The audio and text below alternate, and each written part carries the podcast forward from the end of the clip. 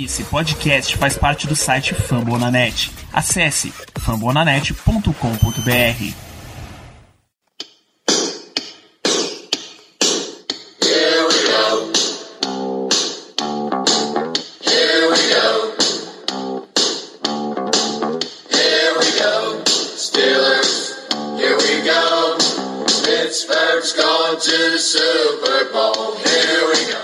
bem, pessoal, estamos começando mais um Black Yellow Brasil Podcast, o episódio 140 desse seu podcast sobre o Pittsburgh Steelers para todo o Brasil, direto de fomonanet.com.br, do Spotify, Deezer, iTunes ou do seu cartão de premiação dentro do envelope dourado. Eu sou Danilo Batista, seu host para uma premiação nesta noite.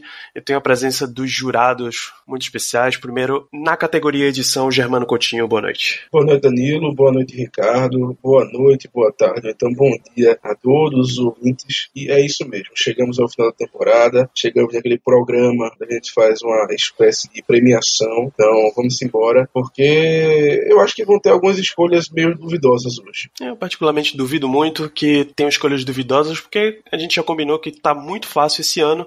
Você concorda comigo, Ricardo Rezende, nosso outro jurado? Boa noite. Boa noite para todos os amigos ouvintes. É uma satisfação estar aqui comentando sobre a premiação de melhores do ano do Pittsburgh Steelers e eu concordo com o Danilo. A gente quer prender a audiência, mas não tem para onde muito correr a temporada 2019 do Pittsburgh Steelers. Então, acho que particularmente as minhas escolhas vocês vão se segurar bem no sofá e vão aproveitar um grande programa. Muito bem, as, as regras são muito claras. São basicamente dois votantes aqui. Eu vou emitir a minha opinião, mas eu estou basicamente de desempate, caso seja necessário. Sem menções honrosas, por favor, porque a gente tem muita categoria para apresentar nesse programa de hoje. Eu tenho certeza que o ouvinte, durante toda essa temporada, já identificou quem são os melhores e os piores do ano, porque sim, essa, apesar de ser uma premiação, a gente vai ter algumas categorias de piores do ano. Como é muito injusto falar de pior calouro, a gente sabe que o Steelers não é um time tão afeito a calouros assim. Nesse caso, vamos falar apenas dos melhores. Germano Coutinho, quem é o melhor calouro do Pittsburgh Steelers esse ano? Vamos lá. Em minha opinião, o prêmio de melhor calouro dos Steelers deveria ir para Deontay Johnson. Vou explicar o porquê. Johnson foi uma escolha de terceira rodada, um cara que a gente não esperava. A realidade é essa, tá? Ninguém esperava ele ser escolhido ali. Gente no QG mesmo, é, assim, nós ficamos tristes com a escolha. A gente reclamou da escolha porque queríamos outros jogadores, até mesmo de outras posições naquele, naquele momento. Mas ele nos surpreendeu bastante. É um cara que teve 59 recepções para 680 jardas e 5 touchdowns, além de 248 jardas de retorno e incríveis 41 jardas terrestres. Todos lembramos daquele retorno que ele teve para touchdown depois de muito tempo, depois que o último tinha sido aquele do Anthony Brown. Então, diante desses números e principalmente o, do que ele mostrou dentro de campo, ou seja, ele mostrou ser um cara diferente na posição, ele com certeza se destacou como o nosso wide receiver mais habilidoso, tá? Era, era aquele cara que agitava a bola na terceira descida e esperava que ele quebrasse dois tecos e, e conseguisse chegar na, na marca de primeira descida. Então, assim, um cara que me impressionou bastante e eu tô muito curioso e ansioso para ver o que ele faz na segunda temporada. Então, meu prêmio ficaria pro Deontay Johnson. Ricardo, você reforça a premiação de Germano ou você tem um outro nome para apresentar? Bem, a gente começou falando que não teria muitas surpresas nesse programa, mas eu imagino que vai ser para muita gente essa primeira parte. E eu tô com o Germano, eu também voto no Deontay Johnson. O, o, o Deontay Johnson, que ele jogou nessa temporada, eu sei que teve problemas com fama. Beleza, teve. Mas jogando sem Big Ben, ele conseguiu quebrar o recorde de jardas recebidas de um calouro né, no, no Steelers. Ele foi o líder em recepções por 55. Teve seus 5 touchdowns, ainda retornou um contra o Cardinals. Foi um All-Pro retornando punts. Então, por, por, pelo conjunto de toda a obra e por não ter tido um, uma orquestra por trás, um, uma orquestra não, um maestro, melhor dizendo, por trás é, é de tirar o chapéu pelo que o Deontay Johnson realmente fez. E, e que fique bem claro, eu sei que o Danilo não quer menção honrosa, e de fato não, mas o, o que prejudica o Devin Bush aqui é que o Bush ele não foi aquele free down linebacker que a gente esperava. A culpa não é dele, a culpa é da comissão técnica que quis fazer um revezamento entre ele, Barrow e Vice Williams. Talvez se o Bush tivesse tido um volume de jogo muito maior, a gente estaria falando do Devin Bush aqui, eu não tenho a menor dúvida. Mas tem que ser justo com o Deontay Johnson. O Deontay Johnson, de fato, jogou para ser o melhor rookie do Steelers nessa temporada, na nossa mais do que humilde opinião. Então, eu reforço sim o voto do Germano, Deontay Johnson, o melhor calor do Steelers 2019. Muito bem, excelente, excelentes votos, muito bem justificados. Eu, eu realmente estou surpreso, eu esperava que Devin Bush fosse seu eleito, mas vamos embora. Ah, vamos entrar na categoria de contratações do Steelers. É, é um time que também não faz muita coisa, mas esse ano teve o que falar e vamos para a pior contratação. Isso inclui free agents e trocas, tá? Então, quem é a pior contratação de você, Ricardo? Precisa realmente falar. De longe, a pior contratação foi o Dante Moncrief. Inacreditável. É, quebrou recordes negativos com o número de drops que ele teve em sua carreira, curta carreira, curta passagem pelo Steelers. O Moncrief chegou com a pinta de que ele poderia vir a ser o, aquele nome experiente que a gente precisa no meio de jovens, semelhante ao, ao papel que o Jericho, Jericho Cotchery teve alguns anos atrás. E o Moncrief, de longe, não conseguiu fazer isso de perto. É incrível. Desde a da pré-temporada já tinha problema com drops, a gente pensou que, sei lá, tinha problema na mão, teve uma lesão no dedo, enfim. Não, é porque ele é ruim mesmo. Então, eu classifico o Moncrief junto com o Ladarius Green, companhia, como umas piores contratações que eu já vi pro Steelers. A gente perdeu jogos por causa dos drops do Moncrief. Meu voto é pra ele. Manda ver, mano. Sua pior contratação 2019. É, quanto a esse quesito, não vai ter dúvida não, não vai ter discordância não. Concordo com o Ricardo, o Moncrief realmente foi a pior contratação do ano. Um cara que teve incríveis 26,7% de drop, tá? Ou seja, ele foram lançadas 15 bolas em direção a ele e ele dropou 4, tá? Eu até fiquei surpreso, achei que o número tinha sido maior, sinceramente, mas pelo menos foi esse o stat que eu vi. Então, ficou cinco jogos só aqui, é, veio como Ricardo falou, na expectativa de ser uma espécie de mentor, um, um jogador mais velho ali com mais experiência, para ajudar os mais jovens na posição de wide receiver, mas teve um desempenho pior que todos os outros. E o pior, talvez, talvez, é, impeça a gente de ter uma escolha compensatória no terceiro round pelo Le'Veon Bell. A fórmula da NFL é totalmente doida, eu não vou mentir, eu não, não entendo como é que funciona, mas pelo que eu andei lendo, talvez, talvez, talvez a contratação dele faça com que a gente perca essa pique compensatória. E se isso ocorrer, ah, meu amigo, aí passa de ser a pior contratação do ano para uma das piores da história, sinceramente. É isso, é realmente um jogador que deixou um prejuízo inimaginável para os Steelers, não só para 2019, mas para 2020. Vamos para o outro lado do espectro. A melhor contratação dos Steelers, essa eu imagino que também seja facílima de votar. Germano Coutinho. Danilo, essa é o concurso. Não adianta, né? Na, na verdade, eu diria que ela é cara. Eu diria que ela é cara. Incrivelmente cara.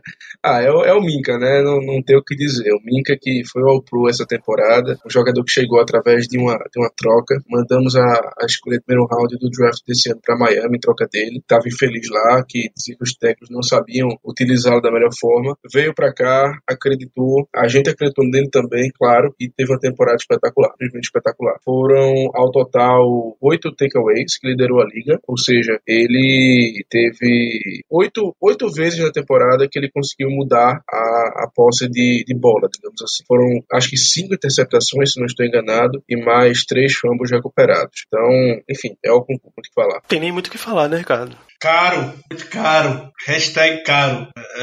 Eu, de longe, acho que a melhor, a melhor contratação do Steelers da década foi o Minka Fitzpatrick, porque ele transformou a defesa. Era o que a gente precisava durante todos esses anos é, para a unidade dar um plug, para a unidade, se encaixar. E o Minka veio como uma luva. Então, tem alguns números do Alex Kozora postou pelo Twitter essa semana. O, o Minka ele teve quatro interceptações nos seis primeiros jogos. Depois disso, obviamente pararam de lançar a bola em direção ao Minka, ninguém olhava mais pro Minka. Sabia que a possibilidade de ser interceptado era muito grande e ele só foi, só foi teve alvos, dois alvos nas oito semanas seguintes. É algo incrível, incrível. É surreal o que o Mika, o Mika trouxe. Não tem palavras, eu já falei isso várias vezes. Eu, quando começo a falar do Mika, eu não tenho o que falar. Você tem que ver o, o que ele trouxe, a dimensão que ele trouxe para essa defesa.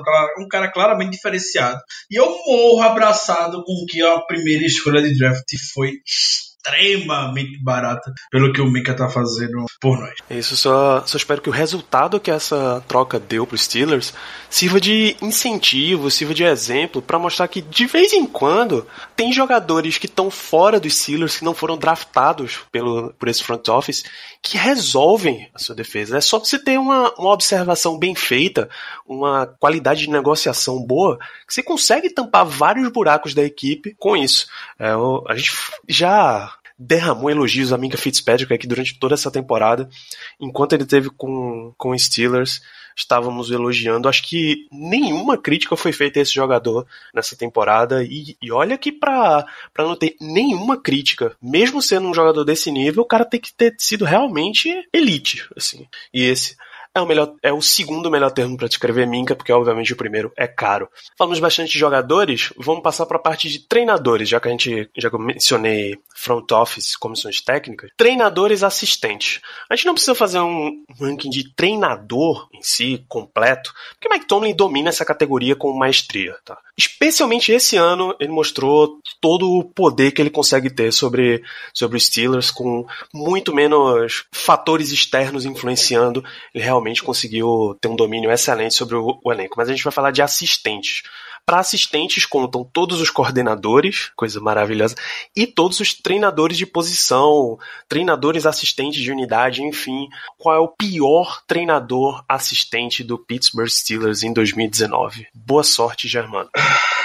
Olha, eu não tenho como dar outro voto. Eu, não, eu realmente não tenho como dar outro voto. Não seja para o Randy Fichtner. Eu vou explicar. Tudo bem que ele teve muita adversidade esse ano. Tudo bem que ele perdeu o Big Ben. A gente sabe que o Fichtner é apenas o fantoche do Big Ben. Mas se ele está na posição, tem que ser no mínimo competente. E isso ele não foi. Admito que em alguns jogos ele foi bem, que ele armou um plano de jogo bom para, seja o mesmo Rudolph ou seja o Devin Rodgers, independente de quem estava ali comandando, quem estava ali de quarterback. Ele realmente, em alguns jogos, ele teve uma atuação boa. Ele realmente criou um plano de jogo bom. Mas na grande maioria ele não conseguia fazer isso. Eram, assim, é, loucuras. O cara que não conseguia se adaptar, o cara que não conseguia entender as deficiências do ataque. Claro, não é tudo culpa dele. A gente teve é, desempenhos bem ruins dos quarterbacks que atuaram esse ano. Outras posições também deixaram a desejar. O Pounce mesmo. Teve vários momentos que ele deu snaps totalmente aleatórios. O BJ Finney, quando entrou, também teve alguns snaps mais ou menos. Enfim, o ataque esse ano realmente não foi muito bem. Mas eu não tenho como dar um voto para pessoa diferente que não seja o Randy Fishner por essa incompetência dele em se adaptar melhor ao que a gente tinha, ao que a gente podia dar. Ele não conseguiu, de forma satisfatória, em minha opinião, adaptar o plano de jogo para os jogadores que a gente tinha naquele momento. Então, meu voto fica aí para o Randy Fitchner. Ricardo, você tem como dar um voto para uma pessoa diferente que não seja o Randy Fitchner? Jamais! Não tem a menor possibilidade.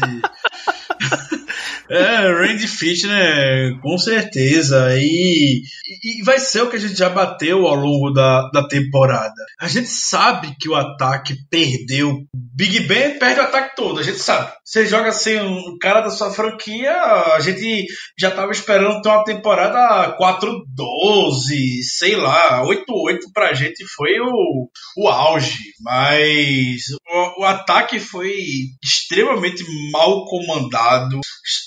extremamente mal treinado, com péssimas decisões com relação a plano de jogo, sempre começando atrás do placar e não tinha como correr atrás. Enfim, parece que o, o ele tem vergonha de, não sei, ele tá sem Big Ben, beleza, a gente tem um comitê de running back aqui, vamos bater até que entre o jogo terrestre. A gente acabou de ver nos playoffs um Com sem a menor vergonha de rasgar a chuteira do Derrick Henry correndo em, em New England. É, hoje mesmo o AD3 deu uma entrevista falando que o que ele vê diferente no John Harbaugh para outros técnicos na NFL é que o John Harbaugh não está preocupado em como ganhar, ele só quer ganhar nem que isso faça com que ele corra em todas as jogadas, bote dois QBs, enfim, ele só quer ganhar e a gente parece que não viu isso no, no nosso ataque. É tipo coordenação. Você vai se preparar para um jogo durante a semana. Você tá com o seu quarto quarterback, vamos lá, o Devlin Rodgers, um QB undrafted rookie contra o Bills e ele lança a maioria das bolas em direção ao Trey Davis White. É óbvio que o Trey Davis White ia roubar algumas bolas, entendeu? E no mesmo jogo a gente vê o Bills atacando justamente no lance decisivo da partida, atacando a, parte fraca do Steelers, que era o Terrell Edmonds e o Mike Barry anotaram o touchdown que deu a vitória. É esse tipo de coisa que a gente vê mundo técnico, basicamente, entendeu? E Bills nos playoffs, Steelers eliminado. O Fitner é de longe, de longe não, mas o pior assistente. Não à toa a gente queria que, que o Steelers contratasse para 2020 uma figura como foi a de Terry Walsing assistente barra treinador de marionetes, manipulador de marionetes nas sombras para comandar esse ataque para 2020, né? Mas conhecendo os Steelers isso não vai acontecer. Falando no próprio Terry Austin, vamos falar de coisas positivas. Quem foi o melhor treinador assistente, Ricardo? Foi o belo de spoiler, Danilo. É... Eu vou levar em consideração a escolha de Terry Austin, baseado no quê?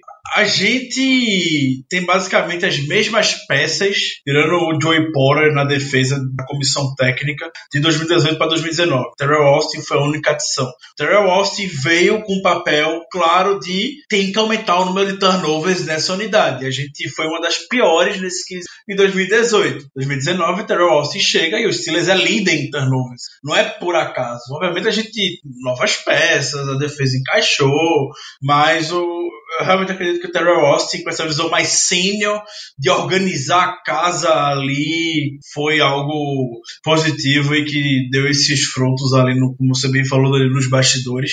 Portanto, lembrar que o Terrell Austin é ele pode não ter tido uma temporada boa com o Bengals antes de, antes de vir para Steelers, mas as defesas que ele montou quando ele era de, quando ele estava de forma geral na comissão técnica com DB coach, coisa do tipo, as defesas dele geralmente forçaram bastante turnovers. Então, o mais, mais recente do Bengals, o Lions 2017 ficou em terceiro em turnovers na NFL, por exemplo, e ele levou o Darius Slay a ter oito interceptações e consagrar o Slay na, na liga. Então foi com o Terrell Austin. Germano? Também não, de minha parte, não há controvérsia quanto a isso. O Terrell Austin foi sim o melhor técnico assistente desse ano. Um cara que veio, como vocês falaram, para uma função de, de realmente assistente mesmo e que melhorou imensamente a nossa defesa, principalmente na questão de turnovers. Nossa defesa foi uma das mais uma das que mais gerou turnovers na temporada passada, na 2019. 2018, esse foi um ponto que a gente bateu muito forte, que a defesa não conseguia gerar turnover. As, a, os nossos defensive backs tinham a oportunidade de fazer interceptação, mas deixavam a bola cair. Era, era algo até impressionante mesmo, a gente vivia reclamando disso. E nesse ano isso mudou. A gente lembra, eu tô lembrando de reports que o pessoal da secundária ficava até depois dos treinos para fazer aqueles, aqueles treinos de, de recepção, daquelas máquinas que geralmente os wide receivers utilizam, para ver se eles melhoravam um pouco essa questão e pelo jeito deu certo. Então fica aí meu voto também para o Terrell Austin. Excelente. Dentro de campo, meus senhores, a melhor jogada do Pittsburgh Steelers em 2019. Acho que essa é uma categoria um pouquinho mais difícil de eleger. Germano, quem é o seu voto? Eu concordo com você, Danilo, que essa realmente é uma categoria um pouco mais difícil. Faz com que a gente lembre da maioria dos jogos e tente pincelar uma jogada ou outra. Realmente não é muito fácil. Mas pela importância da jogada, pelo momento do jogo, pelo jogador em si, eu vou dar meu voto na Pick Six do contra os Colts. Os Colts estavam chegando próximo à nossa red zone com o o Brian Hoyer, depois que o Jacob Brissett saiu do jogo. E o Hoyer estava fazendo um ótimo trabalho, estava basicamente, assim, escolhendo os locais certos para jogar bola, estava tendo um, um, bom jogo até aquele momento. Quando, em um passe onde o Mika ele conseguiu pular na frente da, da trajetória da bola, ele fez a interceptação e o melhor, retornou 96 jardas até o outro lado. Então, naquele momento eu lembro que eu dei gritos de euforia, o QG basicamente explodiu com a hashtag caro. Então, esse para mim foi o momento mais marcante da temporada e também a melhor jogada da temporada. A pick six do Minka contra o Indianapolis Colts. E aí, Ricardo, qual é o seu voto para essa categoria? Melhor jogada dos Steelers em 2019? É... Eu, eu hei de falar que para mim é um pouco diferente essa categoria, de fato, porque eu tive a oportunidade o Field novamente nessa temporada. Não tem como não ser diferente do que o final da partida contra o Reigns e a interceptação do Mega Fitzpatrick. Quando tava lá no estádio, pude sentir junto com a torcida tudo aquilo. Então isso fica guardado para mim e por tudo que envolvia aquela partida, porque o Steelers precisava de uma vitória contra o atual campeão da Conferência Nacional, de ir para o Super Bowl no ano anterior, em cima do, do Sean McVay, que é um técnico bastante badalado, e falam que o Tony não consegue vencer de técnicos da elite, podemos dizer. Não sei de onde tiram isso, mas tudo bem. E no tático, de forma geral, que o Steelers naquela partida, combinando com, a, com o final do jogo e o Mika salvando a gente, algo memorável. Então, eu, eu vou ficar com esse, mas faz total sentido o voto do Germano com o, a pick six do Minka contra o Colts, que a gente tava no fundo do poço naquele momento, e o Minka veio para ser o que a gente esperava de fato ser um playmaker com essa jogada. Perfeito. Pelo o seu voto, claro, eu vou manter o seu voto pro Rams, Ricardo. O voto do Germano fica pro Colts, eu desempato, votando também lá no Colts, exatamente por esse fator de resgate da, da autoestima, resgate da temporada, ali onde o Silas voltou efetivamente a engrenar. É, foi, uma, foi uma demonstração física do que o Steelers podia religar a chave e voltar a disputar a temporada e não só participar até o final como a gente esperava. Então a, a pick six de Mika Fitzpatrick contra o Colts fica como a melhor jogada do ano. Danilo, antes eu queria, eu queria fazer uma, uma pequena. Primeiro, me permita, por favor, fazer uma menção honrosa em melhor jogada do ano. Por favor. eu consigo. Eu consigo evitar, Germano? Por favor, fique à vontade. Eu só queria deixar uma menção honrosa para a interceptação do Troy Edmonds. no jogo contra os Rams, porque é impressionante. O running back consegue a interceptação e o irmão que é safety não consegue. Mas enfim, fica aí minha menção honrosa. E também, Danilo, para a surpresa de todos, é, assim, ouvintes, ninguém estava preparado para isso, mas quem sabe faz ao vivo. Eu gostaria de também pedir de vocês, se possível, se lembrarem da pior jogada do ano. E, para não ser tão filho da assim, eu vou começar, até para dar um tempinho extra de vocês pensarem. Para mim, indubitavelmente, a pior jogada do ano foi a interceptação de Jalen Samuels no jogo contra o Baltimore Ravens. Rand Fitchner me chama um Wildcat na sua própria red zone, tá? Mas até aí não tem muita bronca, realmente. E o Wildcat tava dando, tava assim, tendo um certo sucesso até aquele ponto da temporada, ainda mais com a nossa situação de quarterbacks. Mas o Jalen Samuels, vendo que não tinha mais o que fazer, em vez de sair pela lateral, em vez de dar um passe pela lateral, enfim, em vez de, assim, evitar maiores problemas, ele me inventa de dar um passe na própria red zone e é interceptado. Então, assim, para mim, essa, sem sombra de dúvidas, foi a pior jogada de, do ano pelo conjunto da obra. Por ser uma chamada de wildcat, ou seja, a bola já não tá com o quarterback, pelo fato do nosso running back ter sido muito burro e não ter saído de campo ou jogado a bola fora, e pelo simples fato dele ter tentado um passe que naquela, naquela situação já era um absurdo, e ainda mais ter sido interceptado. Em um jogo que acabou sendo decidido apenas na prorrogação. Então, fica aí meu voto para a pior jogada do ano. Boa, Germano. Nesse jogo tem, tem a jogada mais decisiva, talvez, para a temporada dos Steelers, que é a, a lesão do Mason Rudolph a capacitada do Earl Thomas, que acabou tirando o jogador com concussão. Essa, essa eu diria que foi o turning point do Steelers, mais até do que a, a lesão do Big Ben, porque a lesão do Big Ben, pelo menos eu não lembro de ter sido uma grande jogada com impacto enorme e tal mas a pior jogada para mim é aquele punch, punch disfarçado de trick play que Jordan Berry executou de uma forma completamente bizarra. Inclusive Jordan Berry tem forte, forte indício de ser o pior jogador da,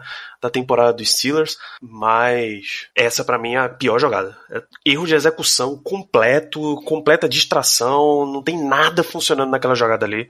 Essa para mim é a pior, Ricardo. Vou dar o voto de Minerva. Eu, eu tô com o Danilo. Eu tô com o Danilo. Eu entendo o voto de Germano com relação ao Jalen Samuels mas eu vou partir do pressuposto muito inocente que o Steelers queria estava jogando pra vencer. Vai, se ele queria vencer, queria surpreender de alguma maneira, vai. Foi imbecil, foi completamente inútil, mas vai. O Steelers queria fazer uma surpresinha ali e acabou acontecendo aquilo. Para mim não tem a menor justificativa, não tem explicação alguma chamar aquele fake punt quando você tá ganhando fora de casa com seu quarterback 4 contra o Cardinals e chamar o fake punt daquele. Não tem. Então, que ainda por um conjunto da obra, porque ele tentou se livrar da bola ainda. Enfim, foi uma pataquada aquilo. Então, eu, eu tô com o Danilo. O fake punt contra o Arizona Cardinals foi sem dúvida a pior jogada da temporada. Vamos lá então. Ainda em categoria de piores, o pior jogo dos Steelers na temporada, Ricardo. Contra o New York Football Jets, já na semana 16, foi o pior jogo. Foi algo sofrível aquela partida. Eu sei que na, na hora, no, no pós-jogo, a gente comentou que o Jets, com a estrutura que tava, era entre aspas, bem grande, forte em casa, mas o Steelers ainda assim tinha totais condições de vencer essa partida. E o Devlin Rodgers mostrou, virou abóbora. Mostrou porque é um undrafted rookie quarterback que foi para a segunda divisão do college, etc, etc e tal. Todo respeito ao Rodgers que fez realmente o que pôde, mas é muito limitado. Enfim, um, um touchdown do, do Jets, do Robbie Anderson com o Terrell Edmonds novamente perdido na cobertura. É... Conjunto da obra e tal, o Razor Rule, o Razor se machuca. Volta o Devlin Rodgers. Enfim, foi uma, um conjunto de confusão aquela partida e o Steelers jogou muito mal naquele dia. Até o Minka, teve um, até o Minka no início da partida teve um lance que em outros tempos talvez ele interceptaria aquela bola por, por uma marcação em cima do Robbie Anderson e ele acabou marcando interferência, desesperado, não sei. É, teve interferência na jogada. Tudo, tudo errado naquele dia com o Jets. Você tem essa partida como a pior do ano também, Germano? Não, minha pior partida do ano seria a primeira da temporada contra os Patriots, na qual nós perdemos por 33 a 3. Na minha opinião, aquela ali foi a pior partida, porque teoricamente o time estava completo, Big Ben ainda estava jogando, não tinha se machucado ainda, e para variar, nós fomos completamente dominados por New England. A palavra correta eu acho que tem que, tem que ser essa. Nós fomos dominados, dominados. Eu lembro que, assim, primeira partida do ano, aquela expectativa, tudo bem que era contra os Patriots, que a gente já sabia que o nosso retrospecto não é nada bom, mas ninguém esperava, pelo menos eu não esperava, um domínio tão grande. Eu realmente não esperava. Ainda mais sem Gronkowski, o Tom Brady com mais um ano, um pouco mais velho. E olha que a gente viu que o, o Tom Brady esse ano não foi tão bem. O ataque dos Patriots em si não foi tão bem. Tudo bem que a defesa também foi dominante, mas o ataque, que aquele ataque que marcou 33 pontos na gente, no resto da temporada, ele entrou em um declínio muito grande. Então, fica aí meu voto para a pior partida do ano, a contra o New England Patriots. Muito interessante, jogos contra o Jets e contra o Patriots. O Patriots foi, foi uma derrota muito, muito pesada. Assim, daquelas que você. Só que a do Patriots ainda dava para você olhar e dizer, ok, tem mais 15 jogos, a temporada começa agora. A gente sabe, sabe que a paternidade existe, sabe que o quão é difícil conseguir uma vitória por lá. Sem contar que esse jogo 1 parece uma temporada completamente diferente, porque tinha Ben Roethlisberger em campo. Por mais que o time esteja completo, você tinha Big Ben, você ainda não tinha Minka para jogar pelos Steelers. Então, na minha visão do que foi o 2019 dos Steelers, esse foi uma temporada completamente diferente. E essa temporada do Jets era o Steelers 2000, essa partida contra o Jets era o Steelers 2019, tá? Era sofrendo com Duck Hodges, Juju meia bomba, com todos esses, esses jogadores, esses practice squads no ataque e aquela defesa tentando de novo e de novo e de novo te dar a chance de ganhar o jogo.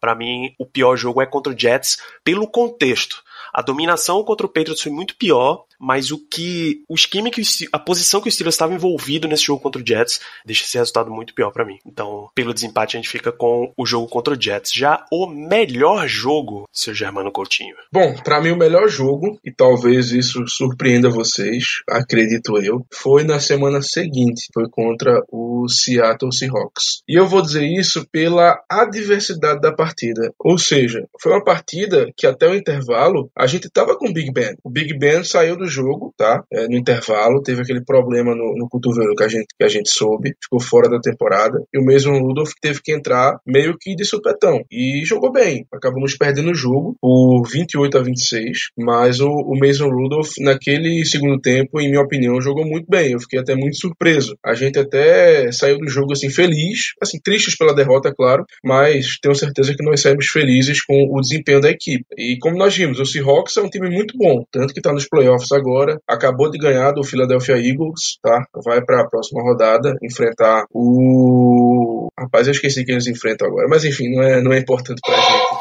O Green Bay Packers. Perfeito. Pronto, vou enfrentar os Packers agora. Enfim, pela diversidade do jogo, é, pelo fato do Big Ben ter se machucado, do Rudolph ter que ter, ter, que ter entrado assim verde, é, pela qualidade do adversário, tá? Pelo placar final, por tudo isso, eu acredito que foi a melhor partida da equipe no ano. Palpite interessante, irmão.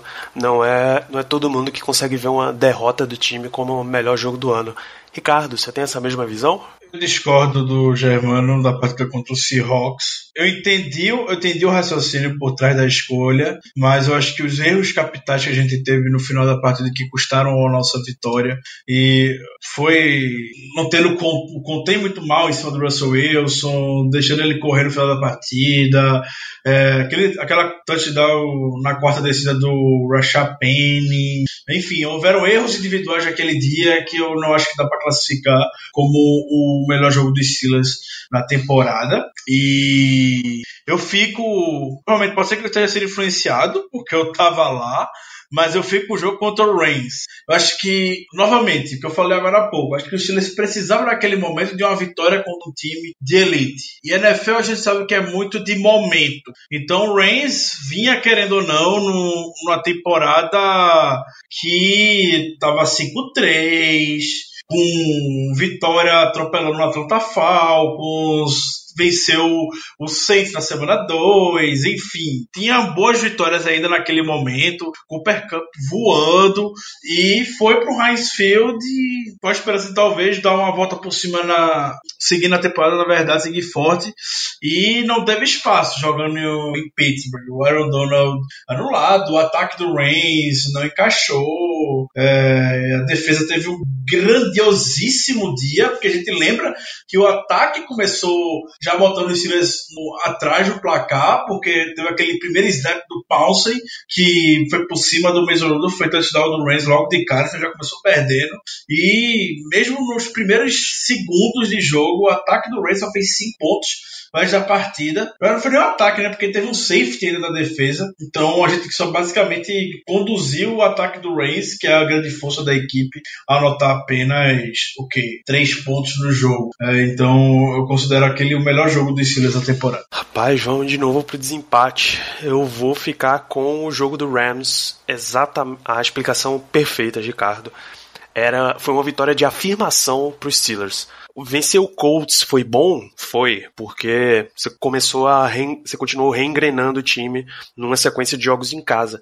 Mas o Rams tinha a aura de um time recém-saído do Super Bowl, um time efetivamente na parte de cima da tabela, entre os melhores da, de toda a liga, e aquela vitória foi, uma, foi um momento catártico mesmo para nossa temporada. Então, vitória contra o Rams. Voltando para jogadores, a gente falou bastante jogos, de jogadas.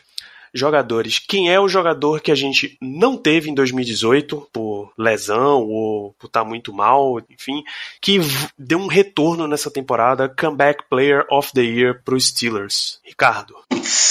Comeback player of the year. Ai, vou. Pensei bastante sobre esse nome. É... Eu não sei nem se a gente pode falar de fato um comeback play of the year, mas que ele conseguiu reproduzir pelo menos um pouco do que a gente esperava dele quando saiu no draft 2018, que ele não foi muito. E foi o James Washington. James Washington chegou com uma expectativa alta, natural, você é um receiver do Steelers, você chega a expectativa lá em cima, ainda mais sendo uma escolha de segunda rodada, porque todas as, todas as características que o Washington tinha de ser um deep treat, e, enfim, e ele não conseguiu reproduzir isso muito bem em 2018. Foi uma temporada muito mal, muito abaixo. É, teve um, momento que ele foi inativo do jogo, e 2019, sem Big Ben, ele conseguiu ter bons momentos, ser aquele recebedor que a gente estava esperando, de ganhar a bola disputada no alto, ser com, a, com as mãos bastante firmes. Então, é, eu fico com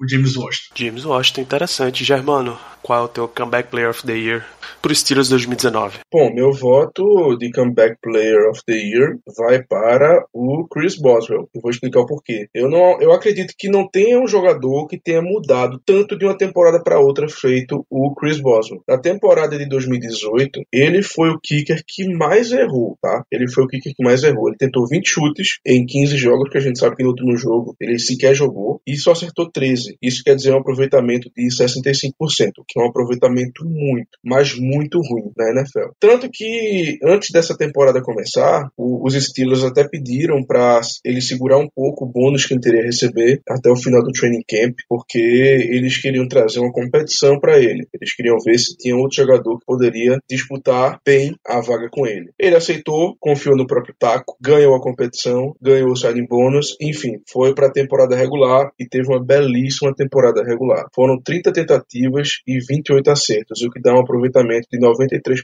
Basicamente, dá água pro vinho. Então, meu comeback player of the year, pela temporada horrível que ele teve em 2018 e pela ótima temporada que ele teve em 2019, vai para Chris Boswell, que inclusive poderia ter entrado pro All-Pro. Não seria surpresa alguma. Belo voto, Germano. Eu vou reforçar o seu voto.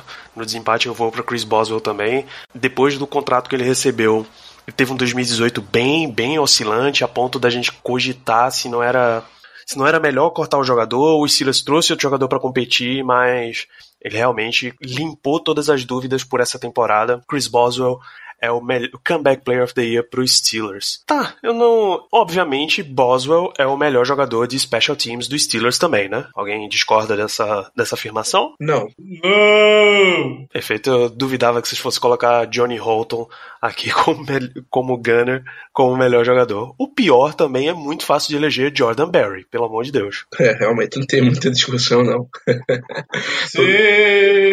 Então, melhor Chris Boswell, pior Jordan Berry. Vamos para o setor de ataque. Foi, foi uma unidade muito difícil de assistir esse ano. E, dado isso, quem foi o pior jogador desse nosso ataque em 2019, Ricardo? Pergunta difícil.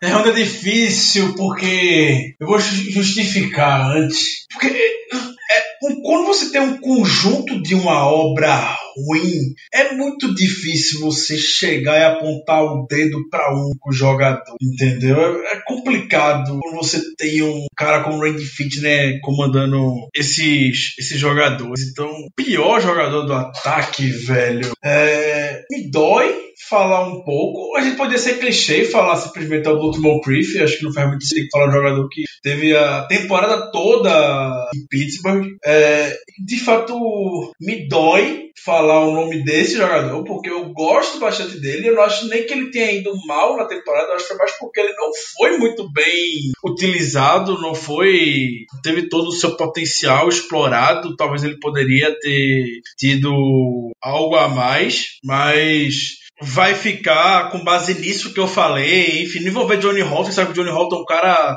que tá lá de intruso no ataque mesmo, não é a função dele. Então eu quero, eu tô pensando em jogador que a função é contribuir para o ataque. E ele, infelizmente, essa temporada não contribuiu muito, e eu gosto muito, mas muito dele. E me dói falar que foi o Vince McDonald. É, com base nesse critério que eu falei para vocês, jogador que foi utilizado, potencial que a gente já viu. Talvez ele de fato fit ele tenha prejudicado um pouco o jogo dele, não tenho dúvida disso. Mas quando acionado, eu sempre esperava um pouco mais dele e a gente acabou não vendo. Então me dói. E me dói muito falar isso, porque eu sou fã do McDonald. Mas é, eu fico com ele. Muito interessante, Germano. Inclusive diz muitas coisas sobre, sobre o nosso próximo episódio. Germano Coutinho, seu pior jogador de ataque do ano. o legal é que a fala do Ricardo, até ele dizer o nome do Vince McDonald, é, me deixou muito na dúvida, porque ele foi descrevendo e eu pensei em pelo menos uns três jogadores que podiam se encaixar nesse, nessa descrição. Mas enfim, inclusive ele dizer o McDonald me surpreendeu. Cara, é, pior jogador do ataque. É, assim, eu vou dar eu, eu vou escolher como pior jogador do ataque essa temporada, com um grande, grandíssimo, grandioso asterisco, o Juju, o Juju Smith-Schuster, porque apesar de que eu sei que ele não estava saudável, ele realmente perdeu quatro jogos, ele teve problemas com lesão, como eu falei, é, não ajuda o fato de estar tá recebendo bolas do Mason Rudolph e do Devlin Rodgers, que apesar de ter alguns momentos bons da temporada, é, a maioria foi ruim, tá? Os momentos os momentos ruins superaram os momentos bons, em minha opinião. Então, fica aí meu voto pro Juju, porque ele realmente desapareceu. A gente dá uma colher de chá pela questão do, do, do quarterback, de quem estava lançando passe, mas ele sumia nas partidas, era impressionante. E ficou muito marcado aquele último lance no jogo contra o New York Jets, que ele não conseguiu fazer a recepção. E, em minha opinião, minha opinião pessoal, eu não acho que a culpa foi exatamente dele. Ele poderia ter feito a recepção? Poderia, mas não era uma coisa fácil. Ele ele esse ano ia ser o wide receiver número um do time, então a gente esperava muita coisa dele. Um wide receiver número um, ele precisa fazer aquele tipo de recepção. Naquele momento, realmente não, não era muito fácil, era uma recepção difícil, mas pelo que ele mostrou anteriormente, a gente tinha muita expectativa em cima dele. Então, com um grande asterisco, meu voto vai para o Juju. Rapaz, ficou difícil aqui dar o desempate dessa categoria. Eu vou para McDonald's por um, pelo seguinte motivo. Ambos tiveram problema de lesão, tá? Isso colabora com o desempenho ruim. Ambos acabaram sofrendo com as inconstâncias de quarterback que o Steelers teve. Porém, primeiro que de Juju para Washington e Deontay Johnson, pelo que eles fizeram nessa temporada, a queda não é tão grande. Já de McDonald para Zach Gentry, que nem entrou em campo, basicamente, para Nick Vannett, que nem foi utilizado como um tight end, a diferença é bem maior, como um tight end de recepção em um, um sem número de partidas.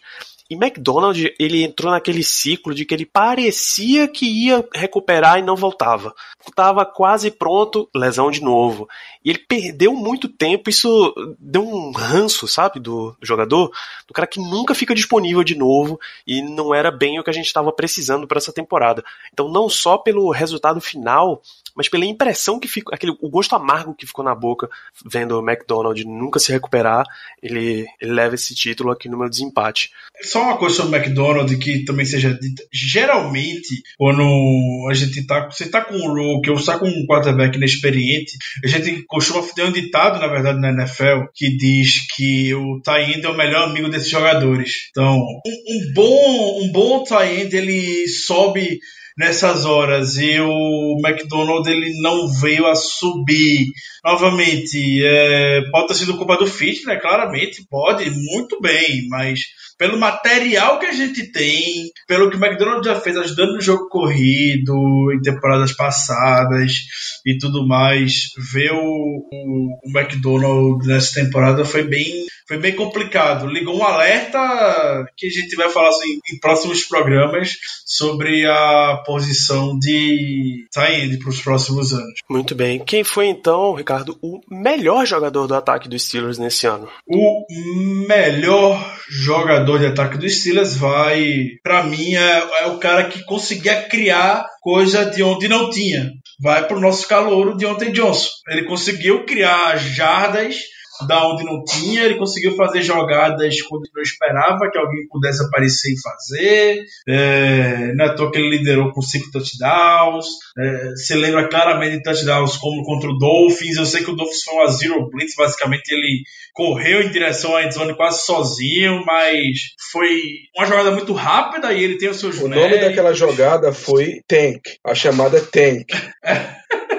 Teve o touchdown contra o 49ers, longo também dele, contra o Jets. Então mostrou ser um cara que tem uma árvore de rotas bem completa e o principal, é, como eu falava, tirando o Jazz hoje não tinha. Quem não lembra contra o Carlos, falei do retorno dele para touchdown.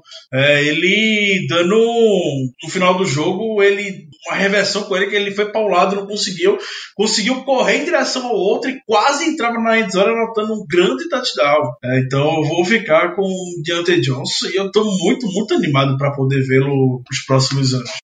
A herança de Derry Drake, Deontay Johnson.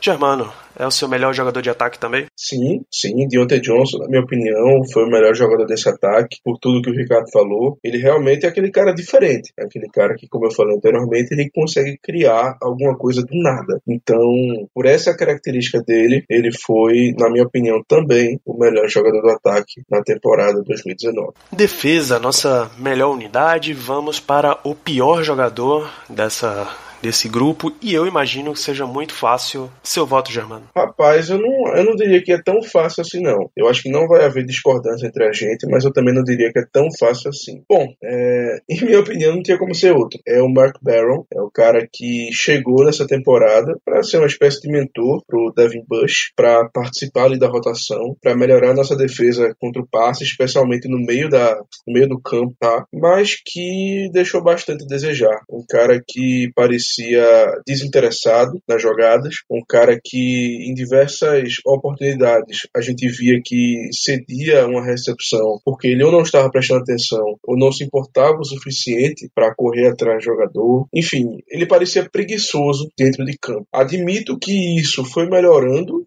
entre aspas, melhorando no decorrer da temporada. Ele continuou falhando, mas pelo menos as falhas dele eram muito mais por uma questão, uma deficiência técnica, digamos assim, do que pura, puro desinteresse, por pura preguiça, digamos assim. Então, fica aí meu voto para pior jogador da defesa para o Mark Barron. Ricardo, você acha difícil dar o voto para essa categoria? Não acho difícil, mas também não vou no Mark. Não vou no Mark o Mark de fato, é um jogador preguiçoso, é um jogador ruim tudo mais, a gente já sabe. Mas gente também já sabe que o Mark nunca, enquanto ele teve na NFL, teve das suas melhores características a cobertura. Não é toa que ele chegou como safety e foi rebaixado, entre aspas, para ser um linebacker. Não é toa que ele joga com o número de safety, mas é um, um autêntico linebacker. Bola fora da comissão técnica em contratar o Mike Barrow na expectativa de que ele fosse ser o cara para cobrir passes. Por isso eu não escolho ele. Eu espero que o Barrow seja cortado.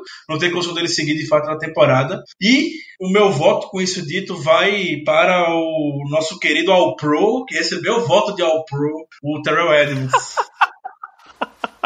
Terrell Edmonds é... é, é ruim, é ruim. É ruim no teco, é ruim cobrindo, é a parte fraca da defesa, todo mundo sabe disso. Foi o único jogador da secundária que não teve uma interceptação ou um, fumble forçado. Enfim, é um jogador que de fato destoa hoje da unidade. Ele pode vir a explodir nas próximas temporadas, tenho dúvida disso, mas terminou 2019 muito em baixa, muito fraco, muito limitado.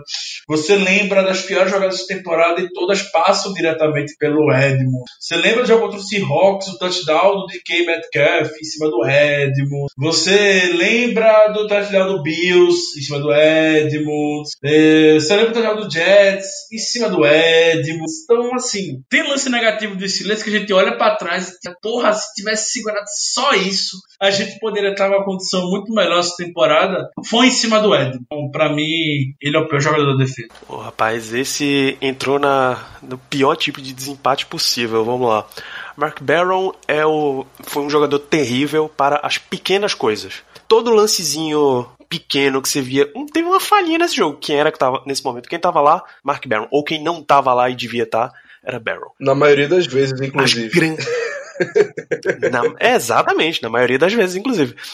As grandes falhas caem, caem nas costas de Edmonds. O touchdown longo que o time tomou, que alguém correu pro lado errado e não na direção do recebedor. Terrell Edmonds.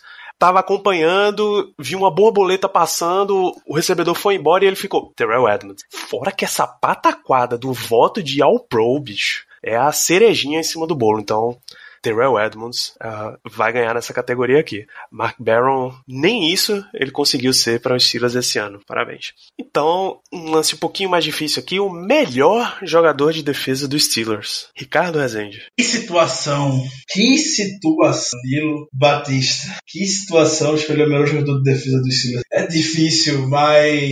Ah Ai, eu vou. Eu vou ser meio clichê nessa. E eu vou. No cara que a gente sentiu mais impacto.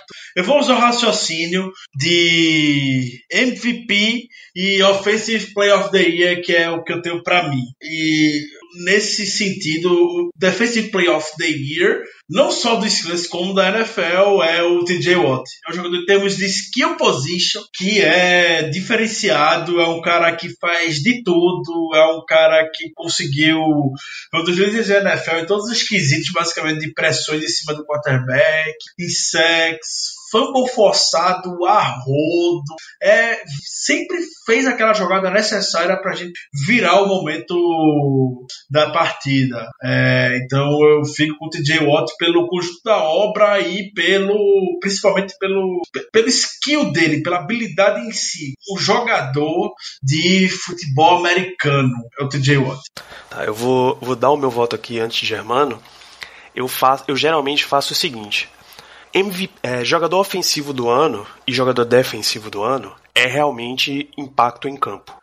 MVP tem um fator narrativa envolvido. Não adianta só você ter sido incrível os seus arredores têm que ter ficado incrível também, sabe? É por isso que, por exemplo, eu dificilmente voto no Tom Brady como MVP da NFL. Cam Newton, o Matt Ryan, o Pat Mahomes já ganharam porque os arredores deles foram elevados com o nível de presença deles. E aí vocês vão de entender. Então, para mim, o melhor jogador da defesa dos Steelers esse ano é TJ Watts também, tá? Eu não, não desempato aqui não toda a quantidade de sexo que ele teve, o, o desempenho dele junto a dando mais oportunidades para Bud Dupree. O fator individual tá todo com, com TJ Watt. E esse é o meu voto claro e cristalino. Germano, você votaria em alguém diferente? Não, é unânime. Pelos mesmos argumentos que você utilizou, Danilo, que Ricardo também falou, o meu voto de defensor do ano e melhor jogador defensivo dos Steelers vai para TJ Watt. Nem preciso me, me alongar mais. Ele teve uma temporada maravilhosa, maravilhosa. Tá com certeza no top 3 de jogadores defensivos da temporada, na minha opinião. Então, para mim, não tem, não tem como ser outra pessoa. E só gostaria de destacar duas coisas. Primeiro, que o seu raciocínio, Danilo, foi assim no ponto. Se você não tivesse dito, eu diria a diferença entre MVP e defensor do, do ano, melhor jogador defensivo. E por fim, eu sei que eu sei que não é, não era permitido, mas me desculpa, mas eu vou ter que dar uma menção honrosa. Perfeito. É, então vou fazer logo minha menção honrosa a melhor defensor do ano, que vai e talvez isso cause uma certa surpresa, vai para o Stephen Tuitt, porque até o momento que ele se machucou, ele estava sendo o nosso melhor jogador da defesa. Tudo bem que o TJ Watt, claro, teve uma temporada maravilhosa, mas até o momento que o Tuitt se machucou, ele, em minha opinião, estava sendo o melhor jogador da defesa. No gesto agora para eleger em termos de jogador geral de Steelers o melhor, mas antes da gente ir pro melhor, o MVP da nossa temporada, vamos para o pior jogador dos Steelers, um momento de desabafo. Desabafo, Germano. Quem foi o pior jogador dessa temporada? Bom, eu também acho que não vai ter muita discussão. O pior de longe para mim foi o Dante Moncrief, por tudo que a gente já falou antes, pela questão dos drops, pela questão da expectativa que a gente tinha nele, pela questão da, da escolha compensatória também, que pode dar problema. Então, assim, não vou nem me alongar muito. O pior jogador da temporada para mim mim foi o, o Dante Moncrief. Ricardo, é o seu pior também, é o Moncrief? Levando em consideração todo o conjunto da obra, sim, é o Moncrief. Sem delongas. Muito bem. Muito bem, meu voto era para para Baron justamente pela quantidade de vezes, num geral, em que ele me causou raiva durante essa temporada, mas o pior fica com Dante Moncrief. Agora, MVP. Deixa eu começar com o meu voto aqui. Eu falei que individualmente eu elegia jogador, eu elejo jogador ofensivo, jogador defensivo, jogador de special teams do ano. Calouro também funciona. Calouro, na verdade, funciona mais como o meu pensamento de MVP. A narrativa ao redor precisa ser, ser colocada. Então, por isso, o meu MVP da temporada dos Steelers não é TJ Watt, é Minka Fitzpatrick. Eu sei que a defesa dos Steelers ia ter um alto nível jogando sem ele, jogando com Watts, com Dupree, o que eles jogaram nessa temporada, e aí Steven Nelson e Joe Hayden, etc. Eu sei que isso ia dar uma boa unidade. Mas quando você coloca essa peça dentro do time, e a gente teve a oportunidade de ver o time sem ele e com ele, que é um exercício perfeito para esse lance de MVP, cresceu imensamente. É você colocar a estátua de Atena no meio dos Cavaleiros de Bronze. Elevou para um nível completamente diferente. Então, meu MVP da temporada dos Steelers é Minka Fitzpatrick. E quanto a MVP, Danilo, concordo totalmente com você. Pelos mesmos motivos, o meu MVP é sim o Minka Fitzpatrick. O que ele fez nessa defesa foi algo impressionante. O, o, o stat que o Ricardo trouxe mais cedo, de que nos últimos oito jogos da temporada só lançaram em direção a ele duas vezes, é algo absurdo. É algo realmente absurdo. É algo que me lembra somente do ápice do Darrell Rivers, onde ele realmente era uma ilha, onde os quarterbacks não não lançavam para ele, não lançavam no lado de campo que ele estava. Então, assim, por isso, meu voto, nem vou me alongar muito também, fica para o Minka Fitzpatrick. Hashtag caro. Maravilha. Ricardo, você quer adicionar comentários? Você quer adicionar um voto diferente? Seu MVP? Nem de longe. É, foi o que estava falando na minha concepção de MVP e de melhor jogador da unidade. MVP é de fato aquele cara que eleva o nível do conjunto do seu time como um todo. Você vê Lamar Jackson em Baltimore, provavelmente MVP dessa temporada, como ele consegue elevar o jogo do Mark Ingram, do Mark Andrews, do Hayden Hurst e do Marquise Brown e de todo mundo que joga lá. Talvez se fosse Joe Flaco, com certeza Mark Andrews, quem, enfim, Mark Ingram talvez tivesse tanto sucesso como teve nessa temporada. Então, se o Minka tiver, não tivesse vindo, talvez a gente não teria tido tanto sucesso. Talvez não. Com certeza a gente não teria, não teria tido tanto sucesso. Ele foi o catalisador dessa defesa, foi quem levou o nível dela. Então, para mim, fica o, o, prêmio com o Minka Fitzpatrick como MVP do Steelers 2019. Maravilha, então. Você, amigo ouvinte, só deve estar se perguntando por que a capa deste episódio não é nenhum dos jogadores que a gente citou nessa premiação. É simplesmente porque a ausência de Ben Roethlisberger é o, o, MVP não mencionado desse programa, tá? É, o, é a versão alternativa da temporada dos Steelers é se a gente tivesse esse jogador. É, a, é o farol de esperança para o próximo ano. Falando de próximo ano, eu recomendo que você assine este podcast no seu agregador, ou siga no Spotify, ou clica para seguir no iTunes, ou Google Podcasts, ou Deezer, onde você estiver ouvindo, preste atenção, porque na semana que vem a gente ainda volta com mais um Black Yellow Brasil Podcast, tá? A gente vai dar as nossas impressões para o futuro dos Steelers em 2020 e recomendo que vocês continuem acompanhando, porque a gente tem muita coisa ainda para fazer nessa off-season. Mas antes da gente fechar esse programa, considerações finais de Germano Coutinho. Despeça-se da nossa audiência, Germano. Bom, depois dessa quantidade de prêmios, alguns bons, alguns ruins, eu queria apenas pedir que a audiência continue interagindo com a gente no Twitter, no Instagram, através do Lanet, porque a gente gosta muito. A gente adora quando vocês interagem, quando vocês conversam com a gente, quando vocês perguntam, quando vocês pedem alguma coisa. É muito legal. Mostra que o nosso trabalho está sendo reconhecido e que a gente está conseguindo atingir um bom número de pessoas, que é a nossa intenção desde o começo. Então, é, fica aí minhas considerações finais. Peço que os ouvintes continuem interagindo com a gente nessa intertemporada. Daqui a pouco tem draft, que é um, um momento que a maioria das pessoas gosta, pelo menos é a minha época favorita do ano em relação ao futebol americano. Então, vamos embora porque o trabalho não acabou, não. Ele tá só começando. Ricardo, sua vez, suas últimas considerações desse episódio, mande um grande abraço para nossa audiência. Como o Germano acabou de falar, de fato, o trabalho ele não para. Tá chegando a época que a gente ama algo que vocês há anos já acompanham conosco, que é a época de draft. Fica o convite para vocês continuarem nos acompanhando. Vamos seguir fortemente no Twitter, trazendo todas as atualizações. Ainda temos mais um episódio do podcast antes de encerrar diversas temporada e tirarmos pelo menos umas férias das gravações. E é isso. Acho que na próxima semana será uma despedida com muito mais entusiasmo de vocês e um grande abraço. É isso, o MVP da temporada desse podcast é você, amigo ouvinte. Um grande abraço para você. Nos vemos na semana que vem. Continue acompanhando no, esse podcast, Instagram, Twitter, tudo, arroba BlackYellowBR. Até semana que vem. Yeah, uh-huh. you know what it is. Black and yellow, black and yellow, black and yellow, black and yellow. Yeah, uh-huh. you know what it is. Black and yellow, black and yellow, black and yellow, black and yellow.